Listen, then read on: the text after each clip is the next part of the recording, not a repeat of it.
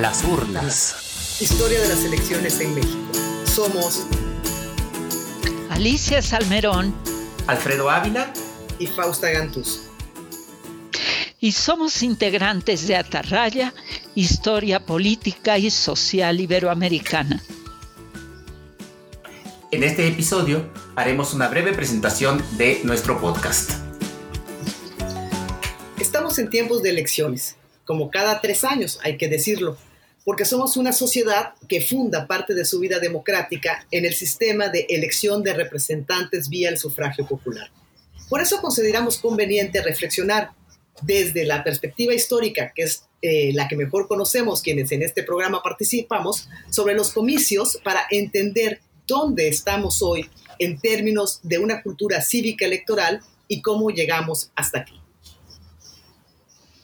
La verdad es que eh, en México casi siempre pensamos que las elecciones y la vida, eh, la participación electoral de la ciudadanía es una cosa más bien reciente. Eh, mucha gente nos dice que antes de 1988, la verdad es que las elecciones siempre estuvieron manipuladas, siempre estuvieron controladas, de manera que no tiene ningún caso estudiar aquellas, aquellas elecciones pero eh, eh, Alicia Salmerón, Fausta Gantús y un grupo eh, muy importante de investigadoras y de investigadores vinculados en el, en el, proyecto de Atarraya y de Historia de las Elecciones nos han demostrado que en realidad mm, las elecciones cívicas en nuestro país cumplen 200 años, hay dos siglos de historia electoral y como veremos en el episodio siguiente, incluso podríamos em, rastrear la historia electoral en México con un sentido distinto al periodo colonial y quién sabe si al periodo anterior.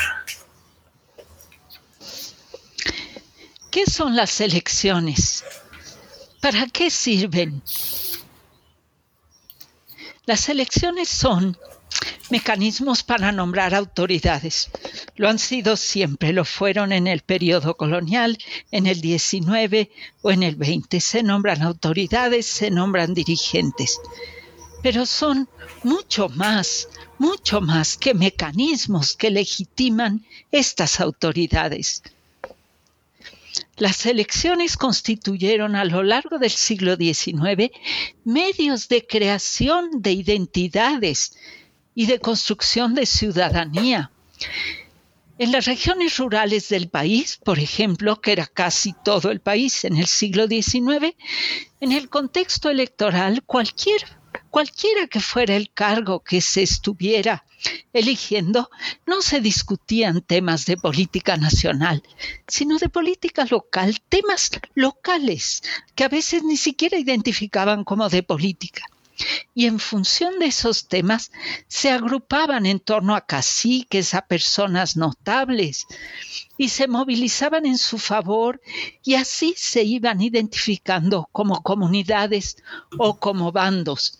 Y a fuerza de votar, de movilizarse, de discutir, de hacer campaña, se iban asumiendo como individuos en quienes reposaba esta capacidad para participar de la soberanía de la nación, es decir, se iban asumiendo como ciudadanos y construyendo como tales.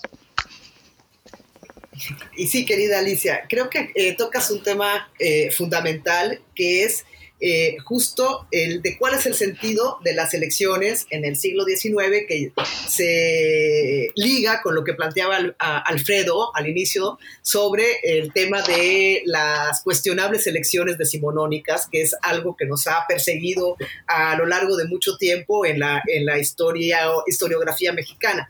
Y es justo eh, eh, este aspecto de la importancia de las elecciones como espacios de negociación para la creación de la vida y la gestión de la vida política. ¿no? Creo que eh, esa es una, eh, de, las, de las ideas sobre las que no se ha reflexionado o no se había más bien reflexionado suficientemente y que en los últimos años eh, la historiografía desde diversas instituciones y diversos grupos, entre ellos el que formamos nosotras y nosotros, ha estado reflexionando, ¿no? ¿Cuál es el sentido de, estas, de, esta vida electoral si eh, las elecciones solo eran espacios eh, fraudulentos y manipulados, entonces no tenía ningún sentido eh, reproducirlas. Pero hemos visto a lo largo de algunos años, y creo que son temas que vamos a desarrollar posteriormente en los episodios de esta serie, Alfredo, Alicia, eh, por ejemplo, el, cuál es el sentido de estas negociaciones, porque decimos negociaciones y creemos que ya, ya está dicho todo, ¿no? Vamos a, a tratar en alguno de los capítulos qué son estas negociaciones, de qué están hechas, como también el tema justo de la leyenda negra sobre las elecciones. Es, increíble que algunas de las cosas que ustedes están mencionando a mí me hacen pensar en los procesos electorales que estamos viviendo ahora. Y, eh, y, me parece que voltear a lo que sucede antes de 1988, en buena parte del siglo XX y en todo el siglo XIX, pues eh, nos permite entender que todas estas cosas que estamos viendo eh, en los procesos electorales de este año, pero de los años anteriores también, en realidad forman parte de prácticas cotidianas. Temas como la violencia electoral, la violencia electoral que no es exclusiva de, 2021 eh, en México y tampoco es exclusiva de México en el sentido en que también la violencia electoral era súper frecuente en países que hoy consideramos modelos democráticos. Eh, y la importancia de las elecciones a nivel local. Casi siempre tenemos esta desviación eh, eh, nacionalista y que hay que reconocerlo. Nosotros eh, vivimos en la Ciudad de México o pasamos casi todo nuestro tiempo en la Ciudad de México, que creemos que las únicas elecciones importantes son las nacionales o son las de la capital. Y se nos olvida que en realidad las prácticas electorales en, las locales, en locales, en las comunidades, es, son de enorme importancia para dirimir asuntos mucho más inmediatos, mucho más urgentes para la gente que vive en eh, en las comunidades pequeñas. No solo, sino que además politizan. Las que politizan más fuertes son las elecciones locales, porque justo en eso les va lo más inmediato a todos los miembros de una comunidad. Y aquí vale la pena decir algo. Las elecciones siglo XIX y siglo XX han, salvo algunos momentos en que no las hubo, eh, o tuvimos una monarquía y no había elecciones como estas, se han hecho a nivel municipal elecciones de ayuntamientos, elecciones estatales de poder ejecutivo, legislativo y durante el siglo XIX también judicial a nivel estatal, que los tribunales eh, eh, eh, judiciales a nivel estatal eran electos. Y a nivel nacional también a lo largo del 19, Poder Ejecutivo, Legislativo y Judicial, los miembros de la Suprema Corte eran también electos. Entonces, esta gran diversidad de elecciones que se hacían además en diversos tiempos, no coincidían, y que encima se organizaban todas a nivel municipal, tenían a la población dando vueltas en torno a las elecciones en cada ayuntamiento, al menos dos al año, cuando no tres.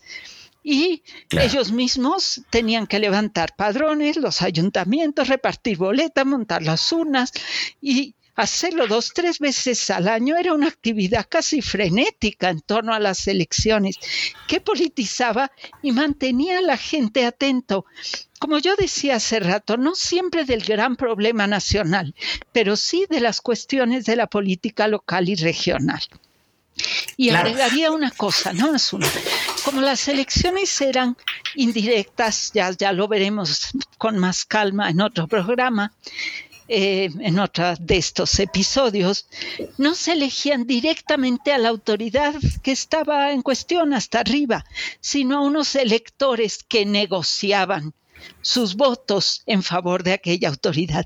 Y esa negociación tejida desde abajo hacia los estados y hasta, hasta arriba permitía una articulación de los diferentes niveles de gobierno y del territorio nacional.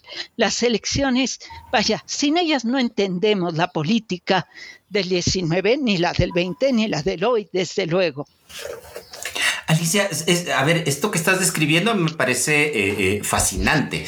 Eh, y efectivamente quienes nos hemos asomado a la vida electoral en, algún momento en la historia de México, pues nos encontramos como de pronto las parroquias, los ayuntamientos tienen, pero incluso los vecinos notables, los vecinos principales, como se solía decir, que tenían que llegar y poner allí la mesa de votación y en algunas ocasiones las votaciones eran eh, de nombre, de vivo nombre. La gente llegaba y decía el nombre de la persona por la que, por la que votaba. Recuerden que, el sufragio no siempre ha sido secreto. Eh, me, parece, me parece fascinante, me parece que hay una vida electoral fascinante. Y sin embargo, la visión que tenemos es que, eh, pues, hay fraude, hay manipulación, hay un, eh, para el siglo XX un único partido que controlaba todo y que por para qué entonces para qué ponernos a estudiar las elecciones antes de, 1988. Eh, que, contesto yo, Alicia, un poquito metiendo la cuchara y luego te, dejo la palabra, eh, porque sí, Alfredo, justo eh, yo, yo comentaba cuando empezamos a hacer este, este proyecto que a mí una amiga me decía, pero hombre, ¿cómo dejaste las caricaturas que son tan divertidas para estudiar elecciones que son tan aburridas? Y la verdad. Bueno, perdón, una, pequeña nota es que Fausta estudiaba la caricatura política del siglo XIX. No, no crean que ella dibujaba los cartones. no, no, no, exacto. Yo estudio la caricatura política del XIX y en alguno de los libros de, estos de historia electoral también estudio la caricatura en relación con las, con las elecciones. Pero eh, eh, lo que yo descubrí en este proceso, en este proyecto de más de 10 años, es que el estudio de las elecciones es apasionante. Y que lo primero que hay que decir, porque yo estoy casi segura que quienes nos oyen eh, deben estar como yo estuve en algún momento, no sé ustedes, porque ustedes son más estudiosos que yo, pero yo me preguntaba en algún momento de mi formación si había elecciones en México, cuándo empezaron a hacerse las elecciones en México, y me sorprendió descubrir, pero me sorprendió profundamente, el nivel de realización de elecciones, que es lo que comentaba hace un momento Alicia, que, que, había en el 19 y que si lo vemos en el siglo XX también marcan las elecciones, marcan el ritmo de la vida pública y son eh, el, el espacio más importante de participación ciudadana, junto con otros, pero creo que este es el más importante porque nos convoca a, todos y a, todas. Pero eh, respecto a tu pregunta, yo diría que hay dos leyendas negras de las elecciones. La leyenda negra del siglo XIX, que se acuña eh, con la postrevolución y la historiografía postrevolucionaria, y una leyenda negra que no, quizá no la hemos llamado así, pero que es la leyenda negra sobre las elecciones en el siglo XX, que es esta idea del partido único, ¿no? Ya con la consolidación del PRI, específicamente se nos olvida todos los, 20, 30 años anteriores a la, formación del PRI, y entonces toda la mirada se centra en, la idea del partido único, que además es una mentira porque hay otros partidos que están eh, eh, en el espacio eh, de la vida política, como las, las, elecciones sin sentido porque se va a, ganar, va a ganar el mismo partido y el candidato del partido. Entonces creo que tenemos dos áreas de oportunidad para pensar y repensar las elecciones. Nosotras nos hemos abocado más al siglo XIX y ahorita abundará Alicia sobre eso, pero creo que el 20 también hay que pensarlo, hay que repensarlo y hay que estudiarlo desde la perspectiva histórica para desmantelar y desmontar la leyenda negra como hemos tratado de hacer para el caso del siglo XIX. Y te doy la palabra, Alicia. Bueno, Fausta, claro que sí. En efecto, para nosotras, cuando arrancamos estos proyectos de historia electoral hace 10 años, había colegas que nos habían precedido haciendo trabajos magníficos, entre ellos Alfredo Ávila, hay que decirlo. Pero aún así, aunque había algunos trabajos, nos decían, Incluso en el seminario que organizamos nos decían puro fraude, pura manipulación, llenaban las urnas de votos, todo funcionaba a través de redes tradicionales, los caciques decidían, se están haciendo tontas, nos decían. Y caímos entonces en un libro eh, muy interesante de un inglés, O'Gorman, que estudia elecciones anteriores en Inglaterra, pero cuenta cómo el gran señor eh, feudal que quería ser electo en su región tenía que dar tremenda, tremenda comilona a toda la gente del lugar, porque si no le daba de comer, ¿cómo lo iba a representar en el Parlamento alguien que no tenía dinero ni siquiera para darle de comer a su gente? Fue un shock. Leer esto de O'Gorman fue un shock, porque en efecto nos encontramos después en muchas elecciones, sobre todo en el campo, al arrancar que iban acompañadas, claro, de comida, de alcohol, de bebidas, de fiesta. Luego en los años 40 ya se empezaron a organizar en las ciudades los banquetes con los candidatos. Y había en todo eso una lógica que nos escapaba, es que no era exactamente eh, comprar al electorado, era de alguna manera sí halagarlo, pero hacerle ver que, eh, pues que quien quería ser electo podía conseguir cosas en su favor.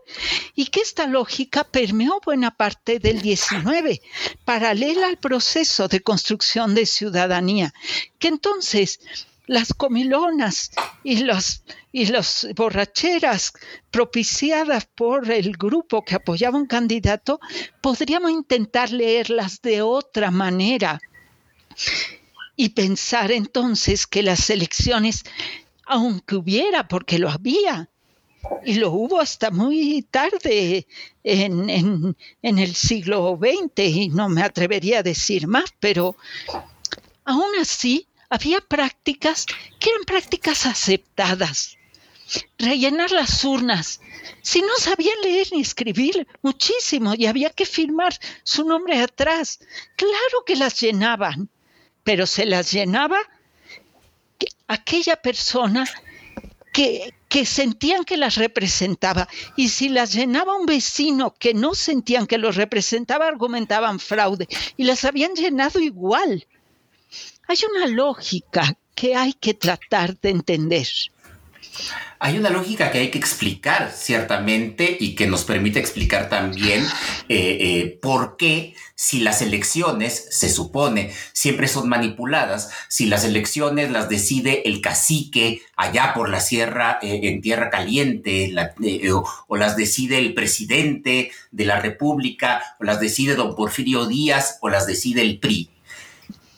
¿Para qué se hacían elecciones? Es decir, si, si ya eh, eh, estaba todo decidido, si como se decía en esta otra leyenda, también leyenda negra sobre el siglo XX, que todo lo que sucedía eh, y los resultados electorales los determinaba el presidente, pues entonces, ¿para qué hacer elecciones? ¿Para qué hacer toda esta pantomima electoral?